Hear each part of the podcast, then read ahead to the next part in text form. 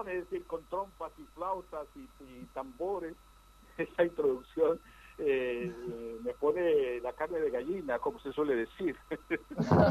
Bueno, no se merece menos, Padre Salvador, lo estuvimos extrañando tanto tiempo, realmente, que nos estuvo preocupados, rezando por usted. ¿Cómo está? Cuéntenos primero cómo está usted de salud, Padre. Bueno, en este momento estoy sentado. bueno, no es poca cosa. y, Qué lindo escucharlo. El hecho bueno, un saludo a ti, Rafa, un saludo a Fabiana y, no sé, debe estar también la bien nacida. Eh, acá estoy, acá estoy. Ah, bueno, bueno, perfecto. Está bien que me digas acá, aunque como no veo, supongo que estarás allá en el rincón. Bien, bien. acá la tenemos. Porque cuando alguien dice acá, acá, acá, pues quiere decir que está por allá en el rincón. Bien, bien. Acá estoy, acá estoy, en el rincón, pero estoy. Bien, pues eh, sí, no sé cuánto va, tres meses será. Más o menos. Más o menos, sí, sí. Sí, cuatro meses. Bueno, ¿qué les puedo decir? Porque hoy, pues, eh, será un, un, mensaje de GPS, no lo sé. Eh, más bien pienso que, como ustedes me lo insinuaban, que les pudiera dar mi testimonio de estos tres meses, tres meses van, cuatro que no nos oímos, pero tres meses desde que eh, me vi contagiado, ¿no? Así es, padre. Eh, entonces, eh, yo puedo dividir esta etapa de estos tres meses, la podía dividir, bueno, bajo un título. antes de decir cómo la divido, le pongo un título. Dios teje los hilos de la historia de cada uno, sin duda alguna. Cuando yo digo esta afirmación, pues supongo que ustedes están de acuerdo, ¿no? Así es. Sí, totalmente. Y cuando a veces Dios nos habla por las circunstancias, ¿no? Como decimos. Y cuando a veces lo digo también en la misa, en la homilía, que a veces la hago un poquito, en algunas veces, con la participación de los presentes, a modo un poquito de diálogo, y hago la afirmación, bueno, ustedes saben que Dios no se equivoca, Dios teje los hilos de la historia, y todos dicen que sí, bueno, cuando queda así de, genérico, pues eh, todos dicen que sí, pero cuando cuando luego se hacen aplicaciones y se dicen, bueno, pero Dios también, eh, pues quiere que vivas en, en Palermo, Palermo Yellow, ¿no? Porque ya saben que existe el Palermo normal, el Palermo Blue, el Palermo Brown y el Palermo Yellow, decir, cuando te vas retirando de Palermo y vas entrando en otras eh, en otros barrios, pues les van dando Palermo, Palermo, Palermo, y yo no sé si Palermo va a llegar hasta hasta allá, hasta el santuario de Nuestra Señora del Buen Aire, ¿no? Bueno, por, eh, entonces ya no estás tan de acuerdo en que Dios para ti eligió este lugar. Bueno, pues para mí Dios eligió que un 24, 24 no, un 28 eh, de abril eh, entrase en el hospital San Camilo eh, de Buenos Aires por, por designio de Dios, vamos a decirlo así, también por un empujoncito de mis compañeros de comunidad, los otros padres. aunque yo no tenía síntomas de nada, no tenía ni fiebre, no tenía ni tampoco dolor de cabeza, ni había perdido el olfato, ni el gusto, simplemente pues como que el oxígeno, eh, el oxígeno en la sangre empezaba a bajar. Eh, y, tenía un poquito eh, en, las tardes de chuchos, es una nueva palabra que aprendí en el hospital cuando entré, y tienes chuchos, y, pues no sé que sean chuchos, te dieron chuchos, no sé, no, ah, pequeños resfríos, sí, pero sin fiebre en la noche. Sí. Entonces así entré en el hospital y bueno, me detectaron que exactamente tenía el COVID con todas las manifestaciones en los pulmones del COVID. Pero para mí, y por eso digo que hay dos etapas, estoy ya empezando con la primera, es decir, el COVID, mi etapa de COVID. Fueron 10 días, 10 días de cielo, y lo digo tal cual, ¿eh? no estoy haciendo eufemismo ni buscando palabras bonitas para decir algo que, que es duro. Sí puedo decir como sacerdote, lo digo, porque como sacerdote a lo largo de estos dos años y algo más de COVID, pues he logrado atender a muchísimas personas que se acercan a pedir ayuda, consuelo y pues eh, simplemente esperan ser escuchadas. Y, en eso que las he escuchado a todo ese sinnúmero de personas, pues eh, han vivido un COVID verdaderamente trágico, dramático, muchos de ellos, y con, con grandes secuelas, que todavía algunos de ellos las están viviendo, y se acercan con grande dolor a pedir ayuda y a seguir eh, pidiéndole a la Virgen de Luján, a Santa María de Betania, que es la parroquia en que estoy, eh, y pues a San Esperito, a San José, al Sagrado Corazón, a Jesús Misericordioso, a la Virgen de Guadalupe, ayuda para estar eh, pues más llenos de consuelo y fortalecidos en esa lucha. No fue así mi periodo de COVID. Solo estuve en el hospital 10 días, de los cuales 6 días eh, fueron ayudados de oxígeno y con, la, con suero a los seis días de estar en el hospital, eh, empezando desde el primer día, la doctora que me atendía me dijo, cuando llegó, ¿cómo estás? Y yo dije, pues usted es la que debe saber cómo estoy. Pues usted es la doctora, ¿no? usted es la doctora. No, te hago la pregunta, me le digo, te la pregunta muy clara. No, no, no me interesa lo que yo sé. ¿Tú cómo te sientes? Yo le dije, pues me siento muy bien. Porque de los, de, de los Diez días que estuve en el hospital, solo un día tuve fiebre. El resto de los días mi fiebre era normal. Eh, pero tenía suero y tenía lo que llaman, creo, comúnmente la bigotera, ¿no? Durante seis días de los diez sí tuve asistencia de oxígeno. Eh, eh, fue un cielo para mí. ¿Y por qué digo que un cielo esos días en el hospital? Por varias razones. Primero, a un ambiente fabuloso de los médicos, para estar ahí presente eh, y luego después acompañados por las enfermeras, en algún caso eran enfermeros también. Se iban turnando, pero con una amabilidad, con una ternura. Yo digo que hicieron muy bien lo que el Papa dice, la cariñoterapia conmigo. Eh, hasta los de limpieza, geniales entraban con una delicadeza, con una finura a limpiar la habitación y, y, a mm, preguntarme qué se me ofrecía. Eh, claro, los enfermeros pasaban cada rato para hacerme el control de la fiebre, el control eh, de la presión, el control de, la oxigenación, el control de las eh, botellas de suero que había, el control también de mi situación, eh, se extrañaban de que yo no quisiera dormir en la cama. Y yo, de la cama estoy cansadísimo. Así que me la pasé la mayor tiempo del día eh, sobre una silla. estoy mejor sentado. Se extrañaban. No, no me gusta la cama. La cama me, Echa, me, echa encima por fuera porque no me aguanta. Pero padre, padre, padre Salvador, tengo una pregunta para hacerle.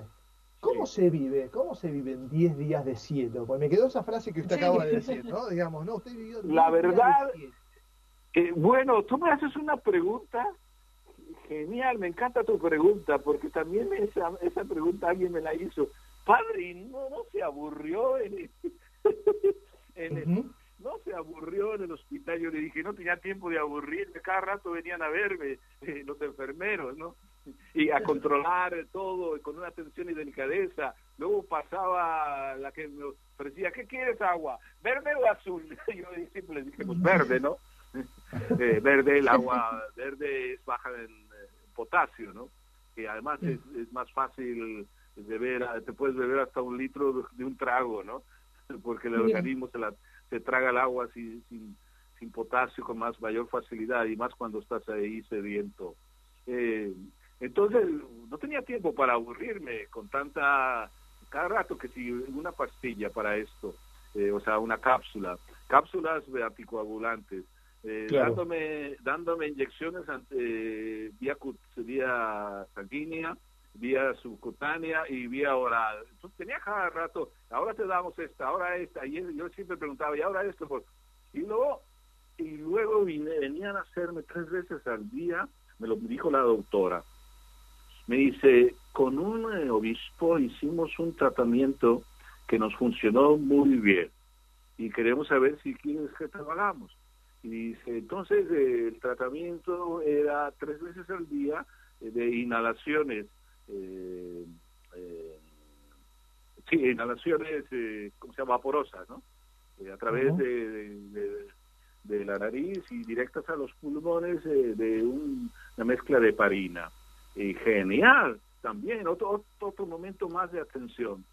Y luego tenía también cuatro o cinco momentos al día que me llamaba la nutricionista y digo, wow, la, nutricionista, llamándome que qué me gustaría comer. Yo digo, siempre me han dicho que se come muy mal en el hospital, yo ahí comí muy bien. muy bien. Padre. Sí, eh, quería a si, usted nos puede hacer como un comentario. Hay muchas familias que sufren, ¿no? También sus enfermos que, que, están en el hospital, que ellos están afuera, que en un momento además casi ni se los puede ir a visitar.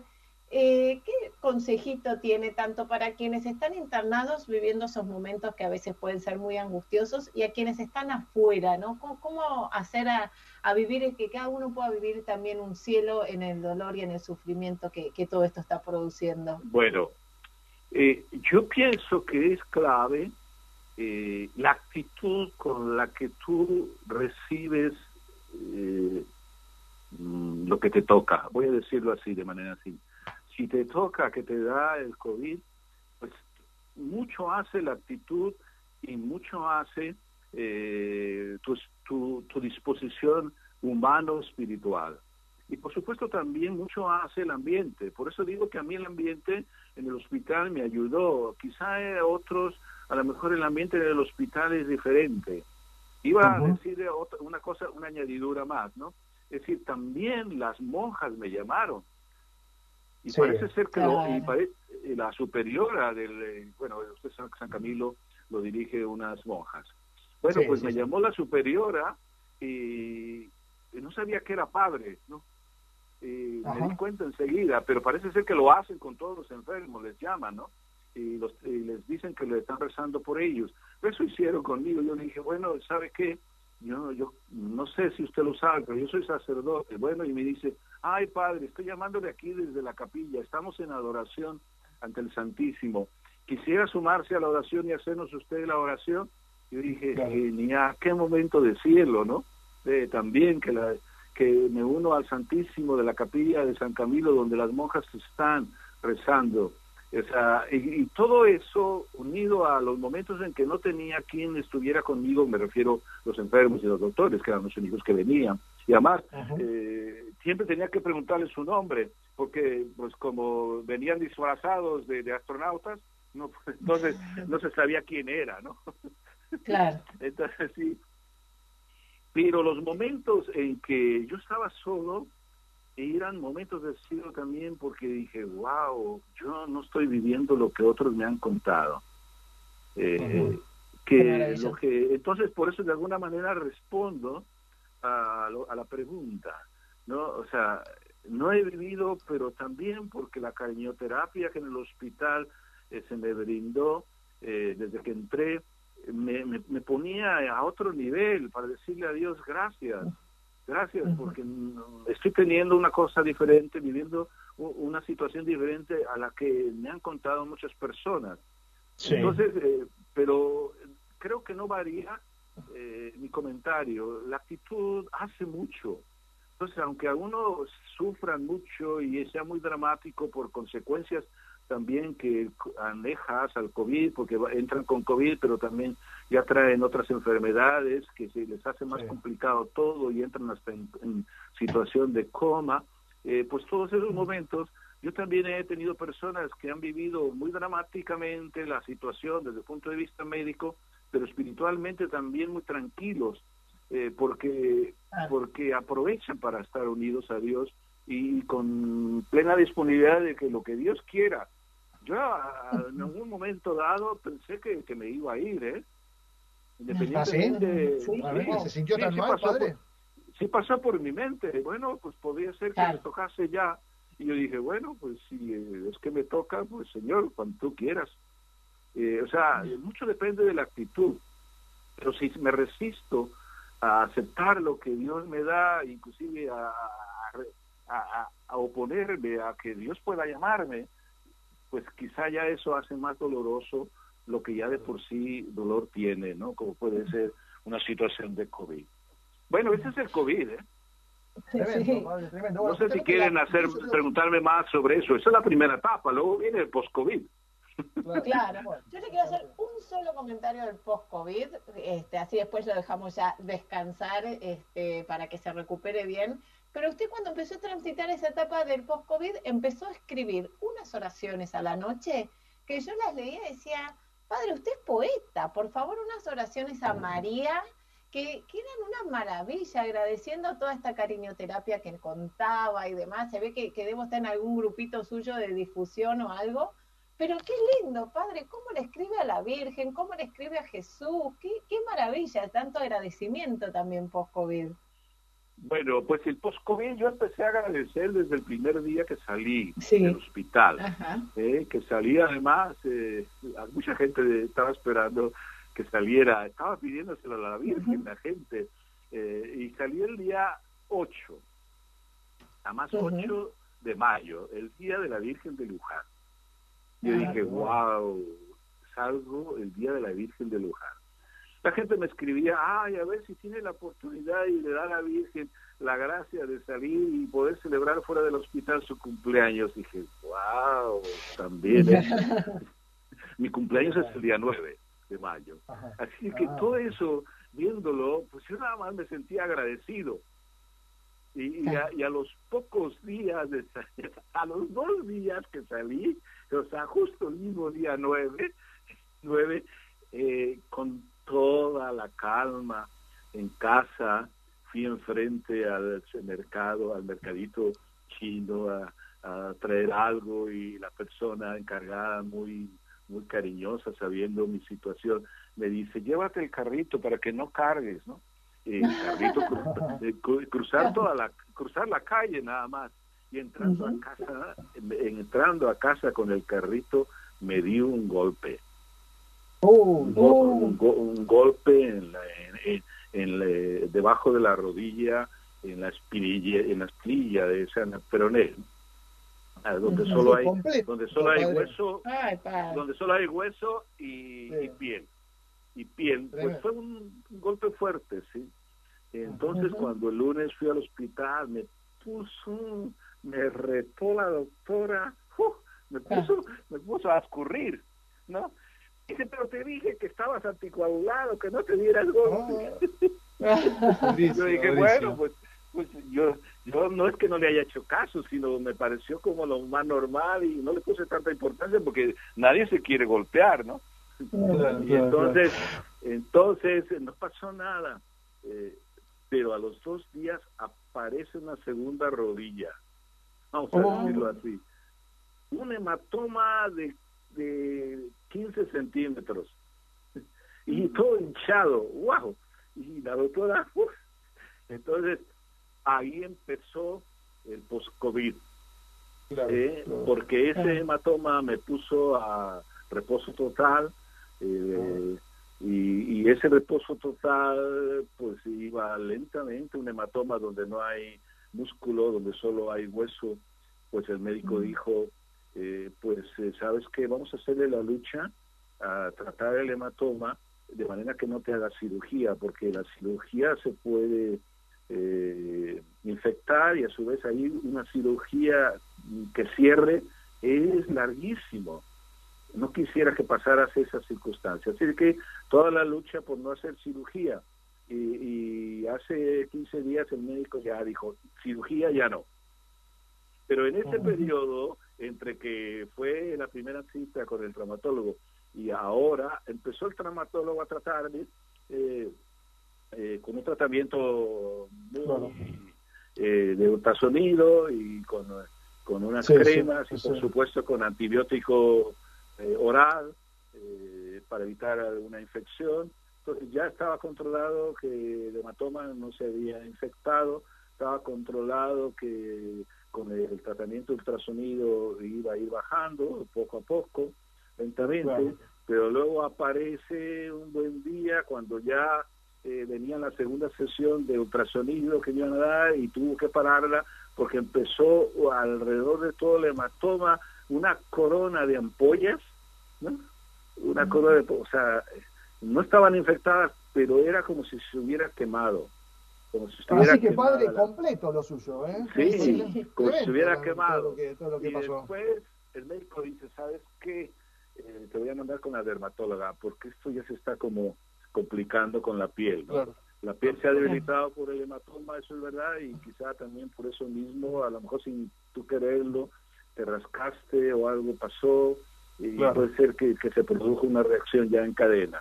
Entonces entró en juego la dermatóloga y el, traumatólogo, la kinesiología, el ultrasonido, pero todo eso es lento, lo estoy diciendo así, eso son días y días que pasaron.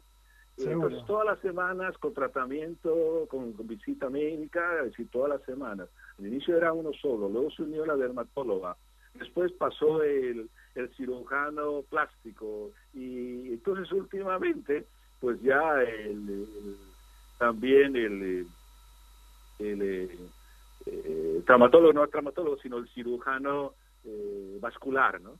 Claro, claro, Vascular periférico. Entonces, con cuatro doctores atendiéndome los últimos 15 días, hemos logrado, estamos logrando la batalla, tanto que la doctora, la dermatóloga me dijo, sabes que ya no te voy a dar cita por la semana próxima, eh, porque todos los demás, eh, todos los demás procesos han ido bien, desaparecieron las, eh, con el tratamiento de las cremas y, y, que, que llevaban a su vez bueno, pero antes bueno, buenísimo, de las ampollas, que nos cuenta antes para el tratamiento de las ampollas, todo tema de había, del corazón.